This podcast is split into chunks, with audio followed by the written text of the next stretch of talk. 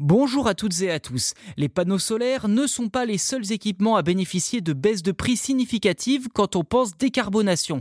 Les batteries au lithium-ion, largement utilisées dans les voitures électriques, connaissent également une réduction de leur coût d'achat malgré la pression sur les matériaux nécessaires à leur fabrication. Autrefois très élevés, les tarifs des batteries ont connu une baisse importante au cours de la dernière décennie, avec une accélération notable en août.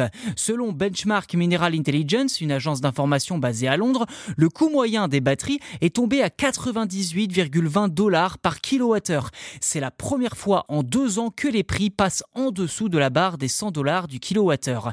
Si cette tendance se maintient, cela signifierait que les tarifs des véhicules électriques seraient quasiment similaires à ceux des véhicules à combustion. Et entre le début de la décennie et mars 2022, la chute est encore plus spectaculaire avec une baisse des prix de 78%. Une baisse qui s'explique par plusieurs facteurs. Tout d'abord, les subventions gouvernementales pour le développement de la mobilité électrique ont considérablement augmenté dans le monde entier, offrant un soutien essentiel aux constructeurs automobiles. La concurrence dans le secteur s'est également intensifiée, en particulier avec l'entrée remarquée de la Chine sur le marché, devenant ainsi un pays capable de produire une quantité astronomique de véhicules électriques à des prix très compétitifs.